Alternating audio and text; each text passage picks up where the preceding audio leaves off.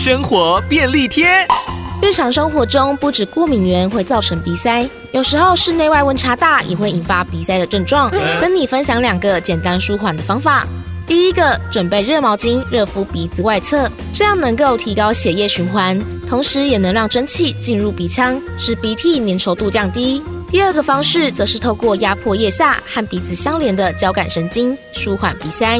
首先将手握拳。放在跟鼻塞那侧相反的另一边腋下，例如鼻子左侧塞住时，放右边腋下；右侧塞住时，则放到左边腋下。接着用手臂夹住放在腋下的拳头，维持这个姿势二十秒到一分钟后，你就可以感受到鼻子比原本通畅许多。